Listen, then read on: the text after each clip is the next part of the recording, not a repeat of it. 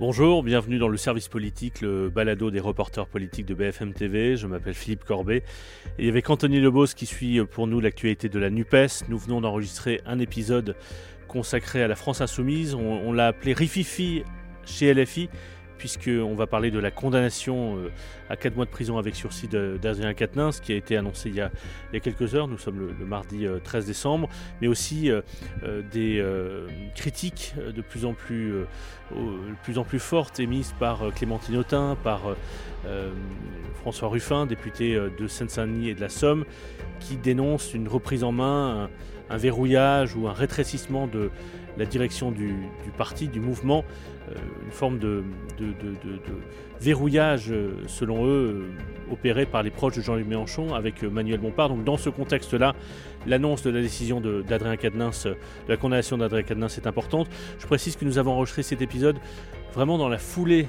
de l'annonce de la condamnation d'Adrien Cadenas, donc avant la décision des Insoumis de suspendre Adrien Quatennens pendant 4 mois, c'est-à-dire qu'il ne pourra plus être membre du groupe Insoumis, et euh, avant que d'autres députés de la NUPES, euh, notamment Sandrine Rousseau, euh, disent publiquement qu'ils ne souhaitent pas le retour d'Adrien Quatennens dans leur Voici donc cet épisode enregistré en ce mardi 13 décembre.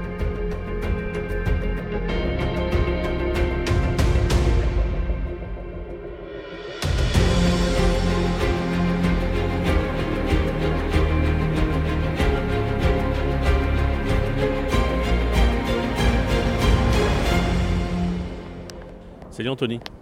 Salut Philippe. Je parle pas trop fort parce que je fais la rédaction et je voudrais pas euh, embêter trop les autres qui travaillent, notamment Thomas Soulier qui est à côté est concentré. Euh, donc tu es, à l'Assemblée, tu étais à l'Assemblée ce matin lorsque, lorsque nous avons appris, lorsque tout le monde a appris la décision de justice concernant euh, Adrien Quatennens. On, ne va pas parler uniquement de, de, son cas, mais c'était quand même un moment important qui était attendu depuis, depuis plusieurs mois. Raconte-moi la scène, étais avec Mathilde Panot à ce moment-là, je crois la patronne des, députés insoumis. Oui, absolument. Oui, parce que Mathilde Panot donnait sa conférence de presse euh, traditionnelle du mardi à 10h30.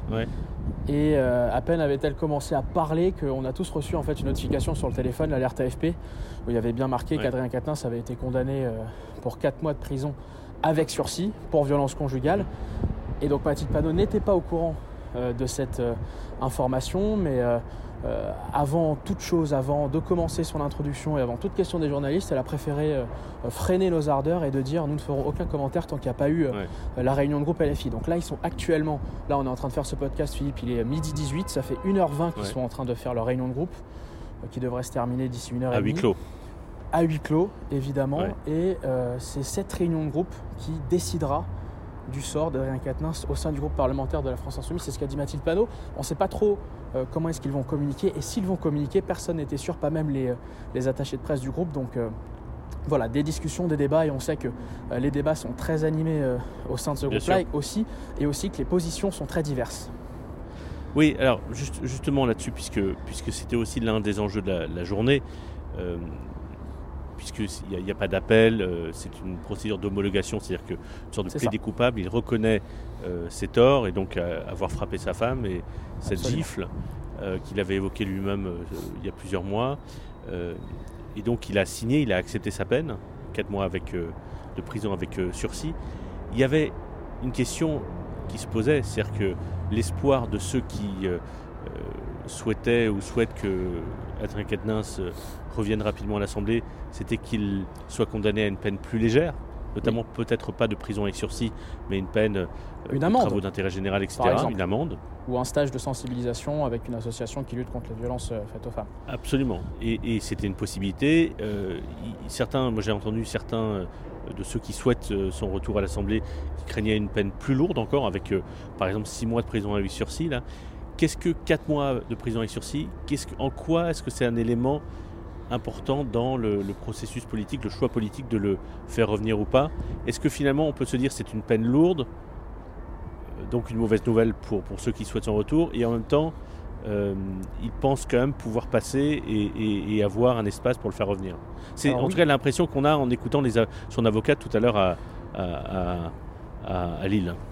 Oui, alors on peut dire qu'aujourd'hui c'est un peu l'épilogue judiciaire, mais euh, tout le débat sur son avenir politique commence dès aujourd'hui, en fait, dès, l'épilogue judiciaire. Alors il y a plusieurs choses. Euh, oui, c'est une sanction lourde parce qu'on parle de prison avec sursis.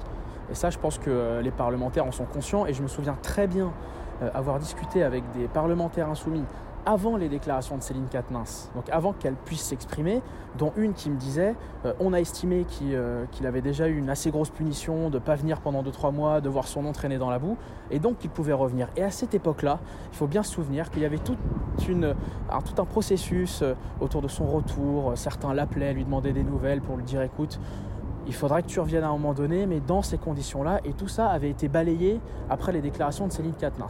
Ça, c'est la première chose. Deuxième chose. Un communiqué à l'AFP, c'était dans la troisième semaine de novembre, je crois. C'est ça. Où elle parlait d'un euh, contexte de violence plus, plus, large et pas seulement d'un fait de violence un jour. Avec des épisodes de violence euh, récurrentes, effectivement.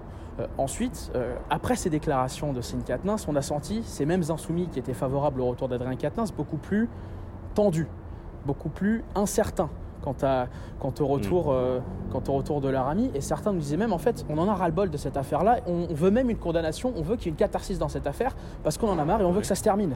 Donc il y en a certains qui vont se réjouir de fait qu'il y ait une condamnation judiciaire pour prendre une décision plus claire politique. Parce que, imaginons qu'il n'y ait eu qu'une seule amende ou, qu'une demande de stage de sensibilisation. Euh, mm il y aurait eu une tempête encore plus grande si euh, Adrien Quatennens devait revenir dans ces conditions-là euh, au sein du groupe La France Insoumise. Et dans ce groupe-là, il y a plusieurs personnes qui commencent à hausser le ton et à hausser la voix, qui peinent encore à parler publiquement, mais en privé commencent à s'exprimer auprès des journalistes et disent mais en fait la seule solution, celle qui vaille actuellement, c'est qu'il soit exclu du groupe. Et ensuite, il prendra sa décision s'il veut, veut, démissionner ou pas. Mais on ne peut pas, en tant que groupe La France Insoumise, euh, qui défend des principes et des valeurs d'écoute des victimes et, euh, et, euh, et euh, de protection des femmes, de vouloir mettre un milliard pour la lutte contre les violences faites aux femmes, d'avoir quelqu'un qui siège et qui a giflé sa femme. Ils sont dans une sorte de conflit de loyauté en fait entre protéger l'ami et, et, condamner l'homme politique qui a, qui a giflé sa femme et qui a donc été condamné par la justice. Parce que pour préciser à ceux qui nous écoutent, personne ne peut décider à part Adrien Cadenas lui-même, personne ne peut l'exclure de son siège, puisqu'il a été élu par le peuple, donc il est député de la nation et il peut siéger euh, jusqu'en 2027. Euh, c'est son choix. En revanche, la question qui peut se poser, c'est son appartenance au groupe des insoumis, au groupe politique, et donc sa capacité à, siéger avec eux et à, et à, prendre part à, leurs activités de groupe. et ça, c'est un choix alors ça peut être le choix du député lui-même qui peut décider de quitter le groupe, mais c'est aussi un, choix collectif du groupe de le garder dans ses rangs ou pas. Et donc il y a une option qui est une option où Adrien Cadenas reviendra à l'Assemblée, voterait euh, de façon similaire avec les députés euh, insoumis, mais ne serait pas membre du groupe et siégerait avec les non-inscrits, donc notamment par exemple du, Nicolas Dupont-Aignan. Oui, absolument. Et d'ailleurs, il y, a des députés plus largement de la NUPES, de l'intergroupe euh, cette alliance de gauche, qui demandent ça aussi, qui demandent à ce qu'il soit exclu. Notamment Olivier Faure. LFI. Olivier, Olivier Faure. Olivier Faure, absolument. Bon, c'était pas très clair au début de ses déclarations, mais ensuite il a reprécisé euh, Olivier Faure qui demande à ce qu'il ne soit plus au sein de la NUPES, et comme d'autres parlementaires PS, écolo, communistes, qui demandent à ce qu'il soit dans les non-inscrits, parce que c'est la seule sanction politique que LFI pourrait prendre effectivement, tu le disais, euh, seul Adrien Quatennens peut décider s'il démissionne ou pas. Oui. Euh, tout ça arrive dans un contexte, pour ça je voudrais qu'on élargisse un peu la focale, puisque ça se passe dans un contexte euh, de... Réorganisation Ouais, voilà, je cherchais le mot exact. Réorganisation. Certains, certains opposants à la NUPES, ou plutôt opposants à LFI, parleraient de reprise en main. Mais c'est-à-dire que quand Adrien Quatennens euh, a avoué avoir euh, frappé sa femme, il a été euh, mis en congé de, ses responsabilités au sein de la France Insoumise et donc il a dû céder notamment son poste de coordinateur de la France Insoumise. C'est un peu du jargon interne puisque la France Insoumise n'est pas considère que se considère comme autre chose qu'un parti mais un mouvement. Donc il n'y a pas de, président ou de secrétaire général mais, mais donc un coordinateur. C'est en gros lui qui tient la boutique c'était Adrien Quatennens qui le faisait au nom de Jean-Luc Mélenchon. Il a dû être mis à l'écart et donc on a appris ce week-end que c'était euh, un autre très proche de Jean-Luc Mélenchon, Manuel Bompard, euh, qui reprenait euh, cette coordination du mouvement, qui va donc reprendre la main sur l'appareil. Et à cette occasion, on a entendu des personnalités de la France insoumise, des députés insoumis, François Ruffin, député de la Somme, et Clémentine Autain, député de Seine-Saint-Denis, qui sont à la fois des figures des insoumis, des figures y compris médiatiques, et en même temps qui ne sont pas dans la ligne, ou qui en tout cas qui ne sont pas, dans, qui ne sont pas des proches de Jean-Luc Mélenchon, et qui se plaignent de façon un peu j'allais dire public, oui, puisque Adrien Quatennens, euh, pardon, euh, François Ruffin s'est exprimé sur RTL et Clémentine Autain en une de Libération, se plaignent d'avoir été écartés et, euh, et, de voir que finalement Jean-Luc Mélenchon, à travers ses proches, notamment Manuel Montpart, verrouille l'appareil. Comment est-ce qu'il faut comprendre ce qui se passe avec Adrien Quatennens dans ce contexte-là, Ruffin, Autain, et donc le contexte aussi de l'après-Mélenchon et d'une éventuelle candidature en 2027 bah, comme si, au fond, euh, c'était euh, la garde la plus rapprochée de Jean-Luc Mélenchon qui euh, veut prendre les rênes de ce parti. Parce que, ou plutôt de ce mouvement, parce qu'il déteste quand on parle de, parti, Mais de ce mouvement. Voilà, c'est pas un parti, c'est un mouvement. en fait, ce, mouvement a tellement été abîmé et bousculé par cette affaire-là qu'il y a eu un réflexe mm. presque clanique d'autoprotection où tout le monde voulait au fond se rassembler autour du chef pour savoir quoi faire, le chef moral entre guillemets, c'est toujours Jean-Luc Mélenchon. Et euh, euh, si tu veux, euh, certains nous, disent que Manuel Bompard, c'est un peu la continuité intellectuelle la plus chimiquement la plus pure de Jean-Luc Mélenchon et donc que c'était logique que ce soit autour de lui. tu disais que Manuel Bompard, je, fais une parenthèse pour ceux qui nous écoutent. Manuel Bompard, pour ceux qui ont écouté nos épisodes pendant la campagne présidentielle, on en parlait régulièrement parce qu'il a été l'artisan en chef, l'organisateur de cette campagne présidentielle de Jean-Luc Mélenchon, au plus près de lui, à la fois dans la stratégie, dans l'organisation opérationnelle. Et, si Jean-Luc Mélenchon a, connu un tel succès, c'est dû euh, évidemment pour ses, à, ses, capacités politiques, ses, ses capacités de, ses talents de tribun, mais, mais, mais, mais, aussi beaucoup sur le travail très très important qui a été fait par Michel Bompard, qui, qui a été récompensé entre guillemets euh, avec cette circonscription de Jean-Luc Mélenchon qui lui, il lui a, il lui a proposé d'être candidat à sa place dans cette euh, circonscription de Marseille. Et donc euh, Manuel Bompard est devenu député des, Bouches-du-Rhône, alors que jusque-là il était député européen. Donc c'est vraiment l'héritier, enfin l'héritier, c'est pas exactement l'héritier, mais c'est celui qui, est, qui au fond, pour Jean-Luc Mélenchon, tient l'appareil.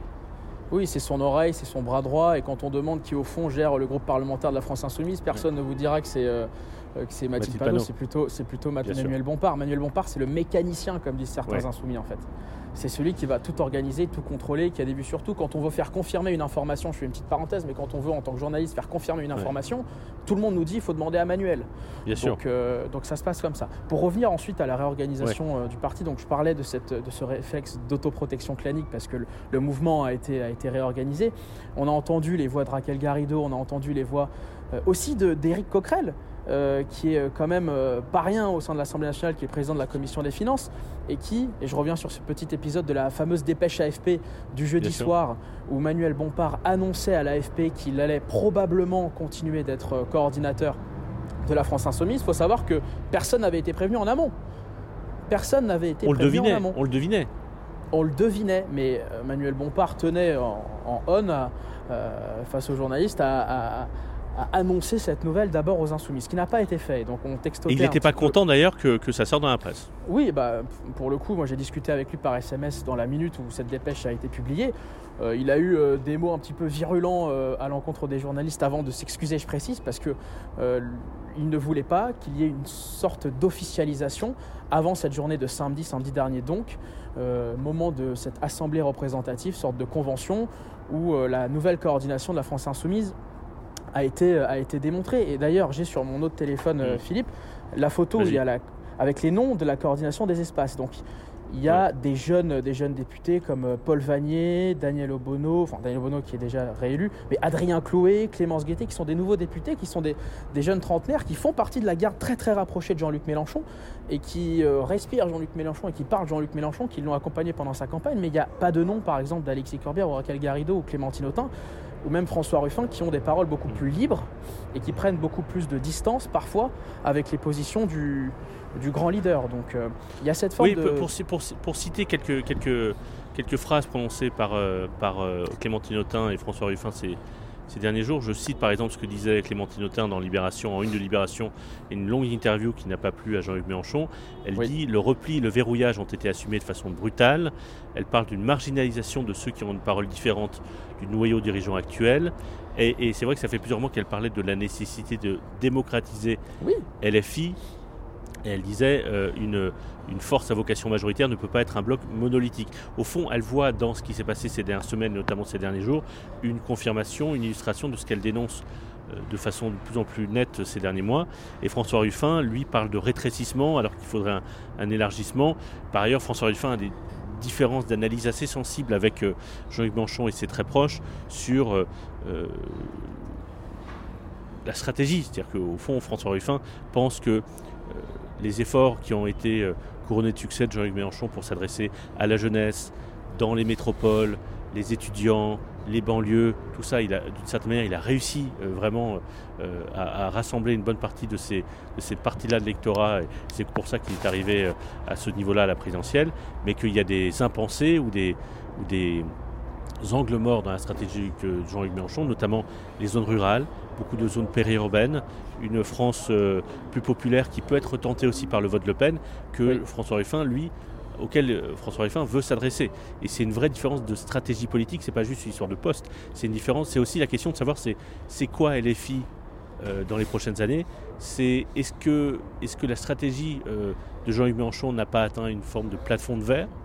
Mhm. Est-ce qu'il faut repenser ce qu'est cette force à gauche qui, qui a réussi à se retrouver euh, euh, à deux reprises à la troisième place de la présidentielle et qui, euh, a réussi à fédérer une alliance de gauche avec la NUPES. C'est ça en fond qui se joue. C'est pas seulement Quatennens ou Autain ou Ruffin. C'est c'est quoi cette force motrice à gauche? Est-ce que c'est une force motrice qui, pour gouverner, va essayer de, de, de s'adresser à des parties de la France qui sont je ne sais pas aujourd'hui oubliés, mais en tout cas qui ne sont pas euh, au cœur de la stratégie de Jean-Luc Mélenchon. C'est ça qui oui. Oui, la, stratégie, c'est aussi de passer d'un mouvement qui est en campagne permanente et qui a été créé pour être en campagne permanente à devenir un mouvement, on dirait parti de gouvernement, de mouvement de gouvernement qui est capable de, gouverner et d'aller conquérir ses territoires. D'ailleurs, le samedi, euh, à l'annonce de la nouvelle coordination de la France Insoumise, il était aussi question d'achat de locaux dans des circonscriptions, de conquête comme ils disent où le RN, euh, le Rassemblement national, l'avait emporté de justesse lors des élections législatives et d'essayer justement d'aller capter euh, cet électorat-là euh, qui pouvait être sensible à, leurs idées. Tu citais Ruffin et Clémentine Autain qui avaient été très durs sur ce repli, disent-ils, ce verrouillage. Il y a Jean-Luc Mélenchon qui publie régulièrement ses pensées sur son blog et qui a écrit cela, je cite la dernière fois, déjà la même difficulté pour les anciens d'admettre les nouveaux et la même angoisse de perdre la lumière médiatique à leur profit. On voit, on voit, on voit envers qui la pique est, lancée.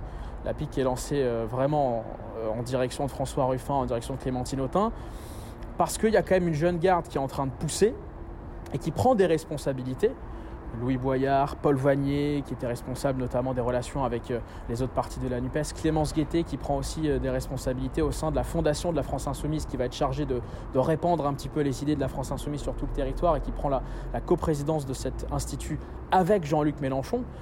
Donc euh, voilà, il y a une forme de, déception parce que tu le disais, Clémentine Autain disait l'été dernier que euh, le mouvement insoumis était un peu à l'état gazeux, que ça manquait, de, démocratie interne. Et quand on parlait avec les insoumis à ce moment-là, tout le monde était d'accord ou presque avec elle. Et il y a une forme de déception euh, à l'annonce euh, de cette coordination. Certains disent qu'ils n'ont pas été contactés. Manuel Bompard répond que eux n'avaient pas pris, n'avaient pas entrepris de le contacter pour engager euh, ou pour avoir des idées ou pour s'engager au sein de la coordination. Donc on a l'impression d'un dialogue de sourds entre la vieille garde très rapprochée de Jean-Luc Mélenchon et ceux qui existent médiatiquement et qui portent quand même le mouvement sur le terrain et sur les plateaux de télé. Pour, euh, pour, euh, revenir sur ce que tu disais, tu as utilisé un mot qui je pense ne plairait pas à l'équipe de Jean-Luc Mélenchon, c'est le mot fonctionnement clanique. En tout cas, c'est comme ça que c'est un reproche qui est adressé, y compris par des gens parfois en interne, sur le fonctionnement de, de, la France Insoumise. Et au sein de la NUPES aussi. Je, reprends un mot aussi qui est, euh, Il y a une grille de lecture, dis-moi dis ce que tu en penses, toi qui suis, euh, qui suis désormais à plein temps euh, l'actualité, notamment de la, France Insoumise. on sait que Jean-Luc Mélenchon, comme d'autres responsables politiques de gauche, c'est le cas de Jean-Christophe Cambadélis ou Lionel Jospin, vient, est issu de ce qu'on appelle le lambertisme. En fait, c'est une branche du trotskisme, donc qui, a, connu à travers un certain nombre de personnalités, notamment celles que j'ai citées, une influence dans un certain nombre d'organisations et notamment le Parti socialiste pendant longtemps. Est-ce que dans ce qu'on voit ces dernières semaines, ces derniers mois, et notamment ce repli que certains dénoncent, comme euh, Jean-Christophe Ruffin, Clémentine Autain, est-ce qu'on voit un réflexe mhm. trotskiste, pour, résumer? Est-ce qu'au fond, en cas de difficulté, la cellule se replie sur elle-même, euh, écarte ceux qui contestent la ligne, mhm. et euh, mhm. d'une certaine manière... et se replie autour de celui qui fait l'unité morale. Est-ce que c'est ça? Est-ce que c'est une grille de lecture qui est trop simpliste et caricaturale? Ou est-ce qu'il y a aussi de ça dans... Est-ce que c'est un élément à prendre en compte pour comprendre ce qui est en train de se passer? Non, bien sûr, c'est à prendre en compte. C'est peut-être pas tout euh, ce qui. Euh, euh, mais, mais, au, mais, au, fond, c'est comme si c'était un refuge en fait. Jean-Luc Mélenchon, c'est un refuge. C'est un refuge moral. Et certains disaient que, bon, avec le départ d'Adrien Catin, si c'est un peu sorti. Enfin, avec le départ, avec l'affaire Adrien Catin, si c'est un petit peu senti orphelin, mhm. et sa garde rapprochée aussi, tous ceux qui le soutenaient et qui le soutiennent, Sophia Chikirou, Bastien Lachaud, euh, Manuel Bompard. Et il y, a ce réflexe de, refuge et de dire qu'au fond, la seule personne qui est capable de nous garder unis dans cette tempête, c'est Jean-Luc Mélenchon et c'est pas les autres. Pourquoi s'élargir? Pourquoi s'élargir alors qu'on se sent protégé euh, autour de Jean-Luc Mélenchon? C'est ça un petit peu euh, ce qu'on ressent quand on observe ce qui s'est passé samedi dernier et la réorganisation du, parti. C'est ce même réflexe d'autoprotection. après, beaucoup commencent à dire, par exemple, que tout ça euh, a été construit comme une sorte de rampe de lancement pour euh, Jean-Luc Mélenchon qui ne prendra jamais sa retraite et qui voudrait viser 2027, euh, comme s'ils avaient profité de cette affaire Quatennens pour se replier et pour créer une sorte de rampe de lancement pour 2027. J'ai même un cadre insoumis proche de Jean-Luc Mélenchon qui me disait Charles, le, prince Charles a été, a été désigné et devenu roi à 73 ans. Bah, Jean-Luc Mélenchon, ça peut lui donner des idées pour devenir président de la République à, à 76. Il y, y, a aussi cette, il y a aussi ça qui rentre en jeu, je trouve, euh, dans cette réorganisation-là. C'est pas pour rien que Jean-Luc Mélenchon et que Manuel Bompard ont construit une équipe de jeunes qui ont participé directement à l'organisation euh, pratico-logistique de la campagne de 2022 et qui se retrouvent désormais au sein de la coordination des espaces, au sein de la fondation de LFI pour accompagner, euh, accompagner Jean-Luc Mélenchon. Bon, je te laisse Anthony parce que parce que effectivement on attend on attend de savoir dans quelques minutes quelle est la décision du groupe, euh, du groupe Insoumis. Euh, tu, me tiens au courant? Oui, bien sûr. De toute façon, on va faire des duplex euh, toute la, journée, je pense, sur ça. salut Anthony, bonne journée. Salut Philippe, à plus.